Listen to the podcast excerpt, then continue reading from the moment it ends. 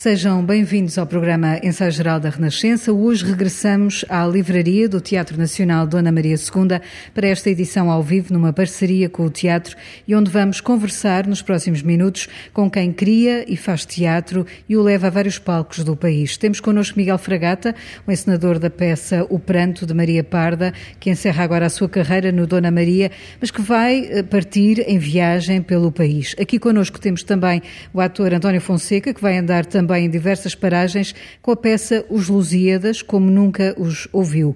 Estes dois trabalhos fazem parte do projeto Próxima Cena, promovido pelo Dona Maria, que quer dar acesso à cultura em territórios de baixa densidade populacional.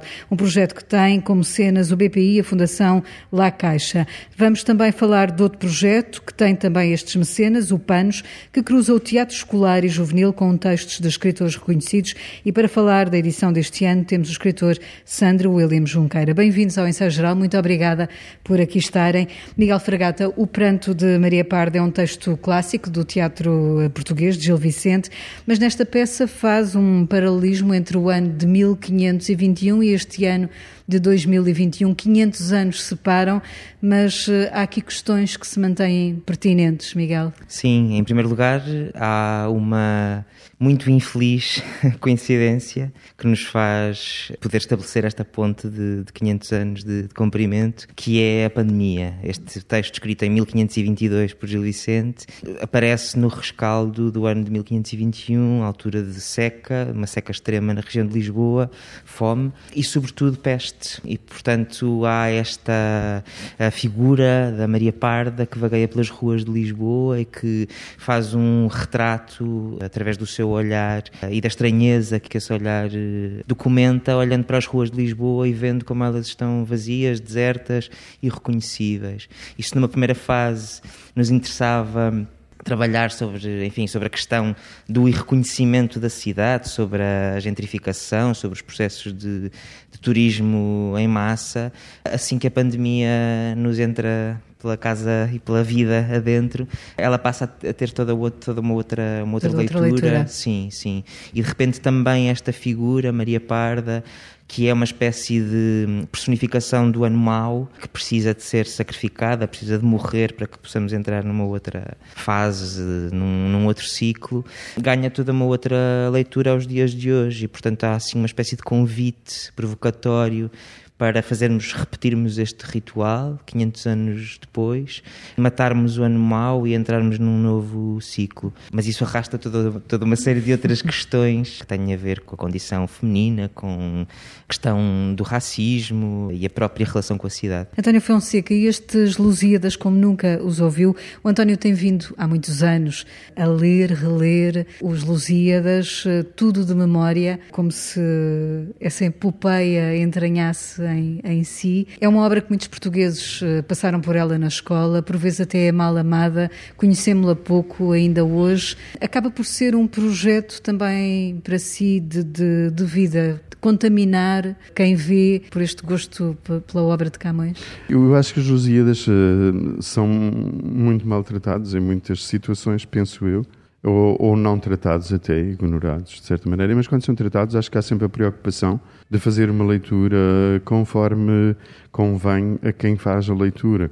Eu acho que os lusíadas foram muito, muito usados, sobretudo a partir do fim do século XIX, com o ultimato inglês e depois com o fascismo, que faz exatamente a mesma coisa, ou pior, que utilizam os Lusíadas para um, um nacionalismo bacoco e uma bacoco hum, excludente, pronto. E acho que há uma dimensão muito mais interessante na letra, ou pelo menos na ingenuidade de leitura, que é aquela grande história. É uma grande história de vida, é uma grande história daquelas histórias míticas quase, é uma viagem enorme, como diz o Helder Macedo. A mim o que me interessa é fundamental, interessa muitas coisas, com certeza nos Lusíadas, desde a beleza literária, rítmica, musical, o, humor, mas interessa-me fundamentalmente essa coisa básica, que é contar uma grande história humana. E esse, esse lado é que me interessa, interessa muito, até porque até o, próprio, o próprio formato que eu uso, eu costumo dizer, eu acho que é um bocadinho abusivo, mas é o que eu faço realmente, quer dizer, que eu faço os Lusíadas em stand-up. stand-up comedy. Quer dizer, eh, no fundo. É, mas é um bocado. Quer dizer, a stand-up não é sempre só graçolas, não é? Também tem às vezes coisas, eh, ou pode ser, não é? Mas é naquela, naquela base de estás aí, eu estou aqui a falar contigo, olha o Camas diz esta coisa, o que é que tu achas? Já te aconteceu também esta coisa, não é? Este, este amor da Inês de Castro em que tu ficas a chorar, umas coisas horríveis. E pronto, quer dizer, neste, neste formato, nesta, onde é que aquelas palavras e aquelas situações e aquela, aquela coisa nos bate hoje. Continua isso, a fazer eco. E só me interessa isso. O que os dias eram no século XVI, eu não faço ideia nenhuma. O que é que o Camões quis dizer? Eu não faço ideia nenhuma. Eu sei que há pessoas que, que sabem. Porque se calhar perguntaram-lhe, eu também às vezes perguntava-lhe, mas ele nunca me respondia. Pronto, mas eu respeito muito isso, mas não me interessa nada. Interessa-lhe contar a história, contar é, esta história. No fundo, também como no Pranto de Maria Paz, é um uma bocado. história. E as, e as, pessoas, eu acho que as pessoas, o público, os ouvintes, é que têm que fazer o resto. O que é giro? É, é, as pessoas estarem sempre entretidas a pensar uma coisa e outra coisa. E aquilo, ah, se calhar o gajo tem razão. Opa, mas se calhar não. Ai, mas ai, nunca tinha pensado. Ai, que giro. E as pessoas passarem hora e meia a, a debaterem-se elas próprias, isso é que é giro, não é? E saem daqui com essa, com essa contaminação. Sandro William Junqueira, de 15 a 21 de novembro, o Festival Panos regressa num formato diferente este ano, com acesso gratuito. O que é que este festival vai trazer uh, uh, ao público uh, que o possa vir a querer ver? Foi no, no formato possível, não é? Por causa também da pandemia? Sim, por causa da pandemia, foi uma edição complexa que nos deu sinais de uma grande resistência, de uma, de uma grande paixão dos grupos pelo projeto, porque. São todos grupos jovens? Sim, são grupos de, de, jovens dos 12 aos 18 anos, é? que trabalham textos escolhidos por eles e que foram escritos de propósito para, para essas idades. Mas deu-nos isso, deu-nos esse sinal que, apesar de tudo, todas as dificuldades, todos os lockdowns, e eles não desistiram e conseguiram colocar de pé e isso para nós é um, um bálsamo, ou seja, de percebermos que vale, vale mesmo a pena continuar este projeto absolutamente incrível. O que é que apresentam nesta edição? Pois, a edição deste ano tem, tem três textos. O Lago, do Pascal Rambert, o Dragão entre o Céu e a Terra, do Gonçalo Waddington, e O Sentido da Vida, de Dulce Maria Cardoso, que são textos muito distintos, mas que há uma temática que acho que percorre os três textos, que é a questão do coletivo e do individual, ou seja, qual é a responsabilidade moral e ética do indivíduo perante o coletivo e a mesma eh, do coletivo perante o individual. Há esta, este alerta que para os jovens acho que é bastante importante e aliás que é um dos temas também recorrentes no teatro que é a questão do, do um e do todo e nesta edição está presente nesses três textos. O Miguel Fragata vai levar este projeto do Próxima Cena pelo país, assim como o António também vai levar os Lusíadas pelo país. O, no caso do Pranto de Maria Parda, vão estar eh, dia 9 e 10 no, no, na Acerta, em Tondela, depois vão passar por Ponte Lima, Vinhais, Ponta Delgada. São públicos, imagino, também diferentes. Miguel, o que é para si importante também de sair das grandes cidades de Porto, Lisboa e ir uh, levar um texto como este, Gil Vicente, também a estas paragens? Esta ideia verdadeira e verdadeiramente democrática de acesso às artes. Uh, isso é sempre alguma coisa que eu acho mesmo muito importante e valiosa. Neste caso em particular, um bocadinho à semelhança dos, dos Lusíadas, não é? Há uma proposta de uma leitura particular em relação a este texto. Também ele, muitas vezes, mal amado e mal. Aliás, eu próprio vivi sempre com essa experiência em relação a Gil Vicente. Quando como, estuda na escola? Sim, enquanto Exato. jovem, estudante, mesmo mais tarde, enquanto estudante de teatro, nunca foi uma relação muito fácil, precisamente porque há uma série de ideias feitas em relação à forma forma como se deve pegar neste texto. E de facto, aquilo que me interessava ao fazer este espetáculo era mesmo travar esta ponte, perceber como é que ele podia fazer sentido nos dias de hoje, como é que ele pode ressoar hoje e ao mesmo tempo trazer para a reflexão todas as questões que ele, que ele convoca. E essas questões, mais ou menos diretas, são questões absolutamente transversais e universais e que eu acho que ressoam e ressoarão de maneiras muito diferentes numa cidade grande como Lisboa ou em Tondela ou em Vinhais. São questões que têm a ver com questões estruturantes socialmente, como condição da mulher, como o racismo, como a relação que podemos estabelecer com a cidade, as cidades que podemos imaginar, que podemos construir, reconstruir, desfazer, deitar abaixo e voltar a construir. E, portanto, interessa-me muito nesta ideia de périplo pelo país essa, essas diferentes nuances que se poderão estabelecer e que com certeza ressoarão de formas muito diversas também em cada um destes locais. No caso do António, vai levar os Lusíadas como nunca os ouviu, António Fonseca. Em janeiro vai levar a Monte Moro Novo, depois Sever do Voga, Mértola e Torre de Moncorvo já em fevereiro. No seu caso, António, trabalha também com o público especificamente de cada um destes lugares. Eu recordo que no, já em anteriores edições dos Lusíadas invadia uma tasca, invadia, uhum. chegava a uma escola. Procura trabalhar com o público local?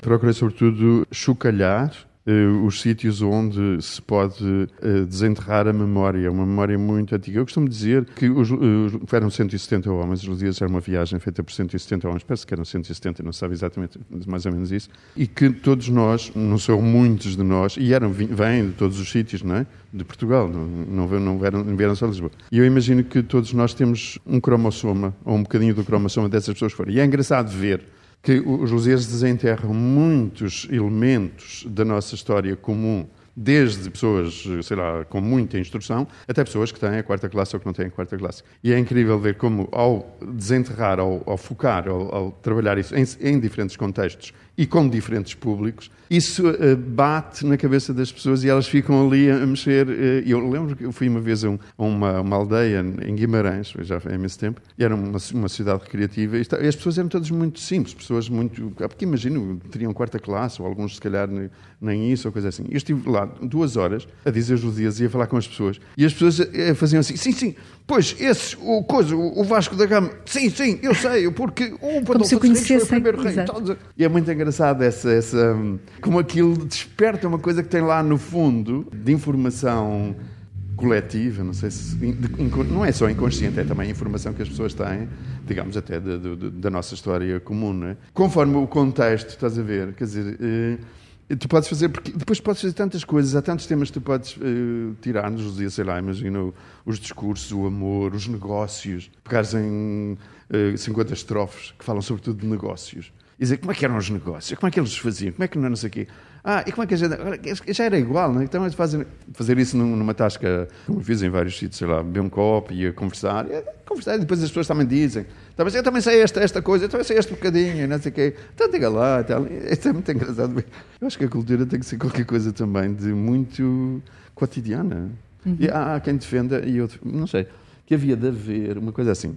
Ok, há dias em que tu vais ao, ao centro de saúde exemplo, às nove da manhã, e que vais ao teatro às onze, e depois vais a, vais a outro sítio, vais ao futebol ver o Sporting, eh, pronto, à noite, e depois vais trabalhar também. Outros dizem, mas, mas é só às nove e meia e eu tenho que me vestir e tenho que dizer não, agora é cultura, não sei o quê. Quer dizer, é sim, mas pode ser de outras maneiras. É importante desconstruirmos isso. e Sandro William Junqueira, precisamente este Panos eh, e estes jovens ajudam a esta desconstrução da, da, desta ideia de cultura elitista. É bom ver gente jovem a querer participar. Eles têm saudades do palco depois deste ano todo de pandemia e de esta edição que terá este formato digital? Tenho muitas saudades do palco, claramente que sim, e de estar uns com os outros e de poderem apresentar o trabalho uh, aos amigos, às famílias, uh, às pessoas que conhecem.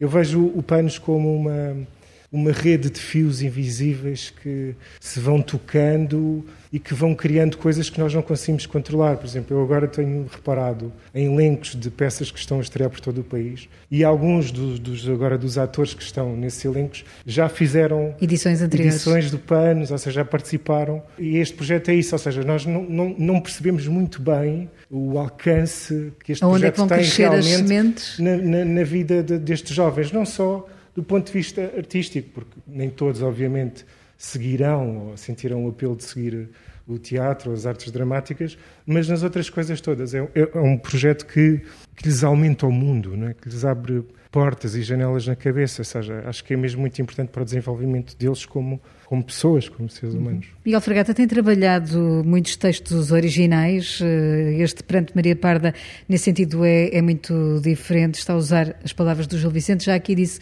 que trabalha também a linguagem para a tornar mais acessível, mas juntou-lhe também o ingrediente da contemporaneidade, com a Capicua, por exemplo. É importante tornar acessível também trazendo uh, ao público estes elementos mais uh, do dia de hoje? Sim, como eu dizia há bocado, uh, havia desde o início, para mim, esta ideia muito clara de uma necessidade de, de aproximação ao presente e às questões que de facto nos são caras hoje e evidentes e urgentes. E aí a Capicua e o Cholage surgiram assim como duas escolhas óbvias, não só pela relação muito formal, muito óbvia, o verso na sua escrita para canções, que está presente, tal como o verso está presente em Gil Vicente. Por outro lado, a abordagem a uma voz que é muito mais uh, urbana, muito mais das ruas, muito menos empoeirada do que a voz de Gil Vicente.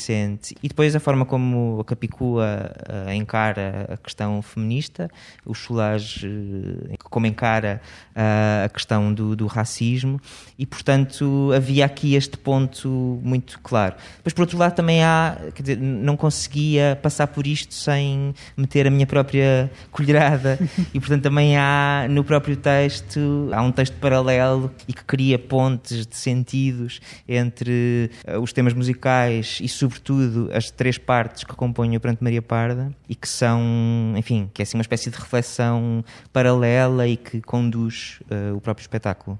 António Fonseca e os Lusíadas, já percebemos daquilo que nos foi contando que tem de facto esse pé uh, na atualidade, não é? Para si, isso é fundamental na forma de, de passar este, este texto? Sim, sim, mas é fundamental para mim, é fundamental na leitura de seja do que for, ou na visão de seja do que for, de um livro do Essa de Queiroz ou de, de, um poema qualquer eh, antigo, ou seja, seja do que for. É aquela coisa, como é que, como é que aquilo fala comigo. Há, um, um, exemplo que eu, que eu, dou muitas vezes eh, e que faço isso. Epá, um dia vou ser crucificado, mas pronto, paciência, Nosso Senhor também foi e depois foi para o céu. Na Batalha de Ourique, o Camões diz, aconteceram quatro coisas na Batalha de Ourique. foi uma grande batalha contra cinco reis muros, nosso Senhor apareceu ao Dom Afonso Henriques e disse: Oh, Afonso, tu vai ter eles, tu vai ter eles. Depois houve milhares de mortes, rios de sangue a correr, e no fim o Dom Afonso Henriques manda vir as aguarelas, não, não, lá não diz tal qual, mas pintou uma bandeira. E disse: Ora, vamos lá ver, meus amigos, como é que é isto? É assim, que seja contra cinco reis muros, eu acredito. Que Nosso Senhor tenha aparecido ao, ao, ao, ao Dom Afonso Henriques, também acredito que houve milhares de mortes, é evidente. Agora, que o Dom Afonso Henriques, no fim da batalha, milhares de mortes, rios de sangue, como o Camões diz, diz Ó oh, Mariana, Mariana, mulher, faz conta, não é? Não se chama Mariana. Trazia as aguarelas que eu quero pintar uma bandeira. Quer dizer, isto eu não acredito. Quer dizer, é impossível. Então porquê é que o Camões diz esta mentira? Eu acho por uma razão simples. Digo eu, mas eu sou ingênuo, não é? E temos de ser ingênuos. Porque se o Camões contasse o que o Dom Afonso Henrique esteve a fazer no fim da batalha, foi a cortar dedos, sacar anéis, fazer o saque, que é por isso que são as guerras, para uns gajos roubarem os outros. Se ele contasse isso, eu não queria que o Dom Afonso Henriques fosse o meu primeiro rei. Ninguém queria. Portanto, porque a realidade, digamos assim, é insuportável.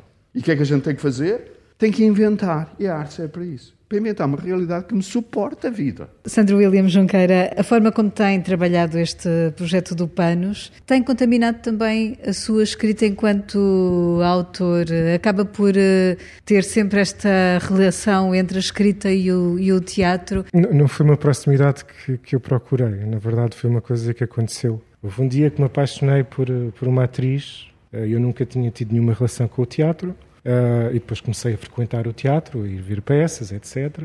E depois deixei de gostar de, dessa atriz e apaixonei-me pelo teatro. E pronto, e fiquei até hoje. E paralelamente a isso, ah, foi quando assumi a escrita como uma parte importante da minha vida. Portanto, as duas coisas têm andado lado a lado. Há quem diga que todos os meus livros têm esse lado de, de encenador ou de, de, alguém que está a, a, manusear os atores, a trabalhar as personagens, aquela, eh, mas não é nada, ou seja, é uma coisa que é natural, porque eu leio o teatro e, e, tal como em todas as outras artes em que fracassei, como a pintura, a escultura, a música, em que falhei, gostava de, de, ter sido pintor e escultor e músico, mas não tenho talento, acabam por, por se infiltrar no, no meu trabalho. É? E o teatro está lá, obviamente. Acaba por esculpir as Sim. palavras. No ensaio geral, escutamos agora as perguntas que Guilherme de Oliveira Martins, o nosso colaborador do Centro Nacional de Cultura, deixou hoje para os nossos três convidados. O desenvolvimento do acesso à cultura está na ordem do dia e obriga à valorização dos públicos em territórios do interior ou com baixa densidade de população. É uma iniciativa meritória que deve ser elogiada. Começarei por perguntar a Miguel Fragata sobre a importância de uma releitura nesta iniciativa do Pranto de Maria Parda de Gil Vicente.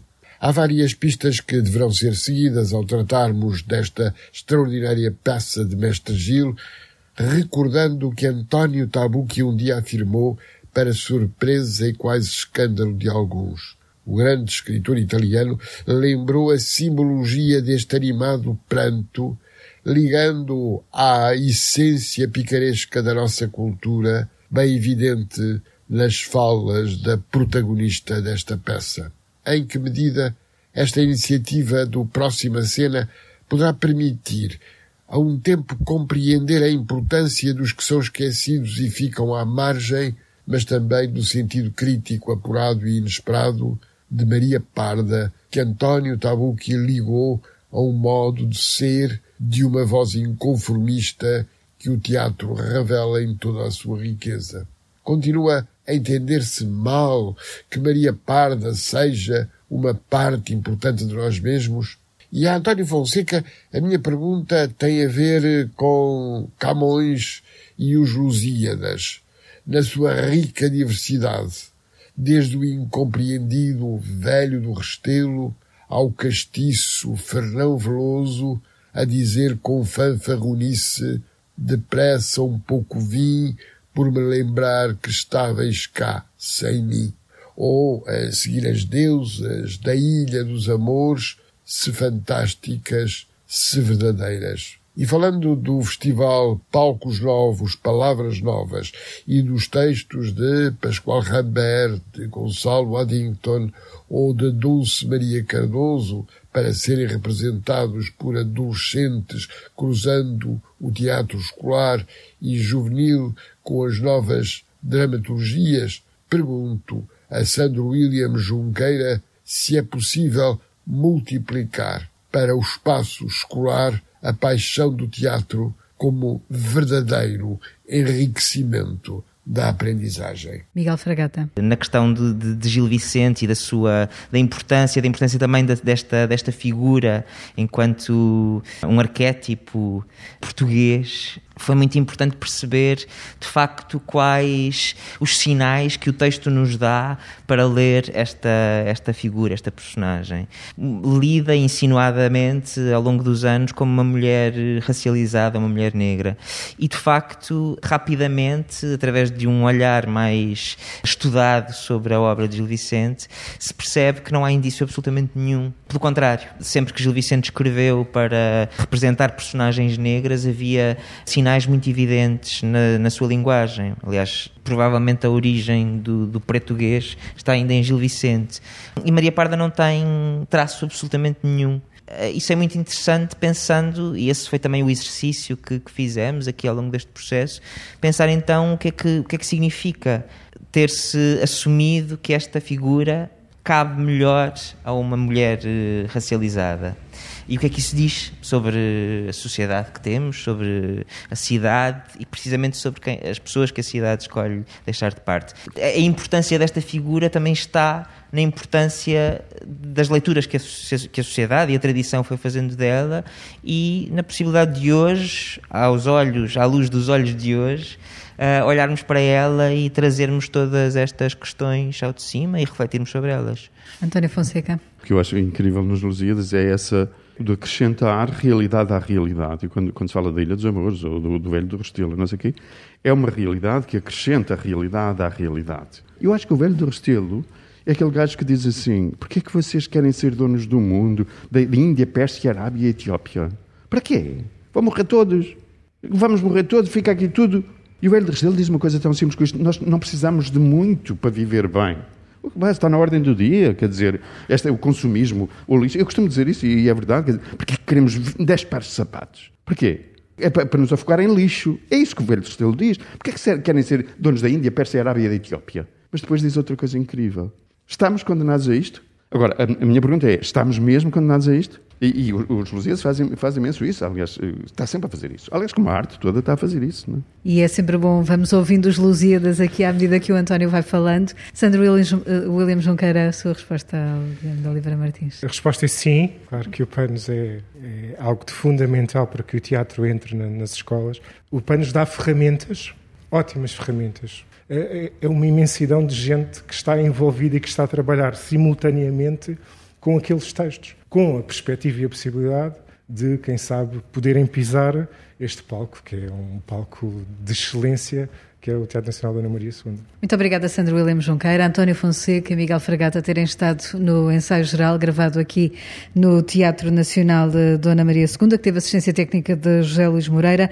Vamos uh, propor novas sugestões na próxima semana. Até lá, tenha uma boa noite e um bom fim de semana.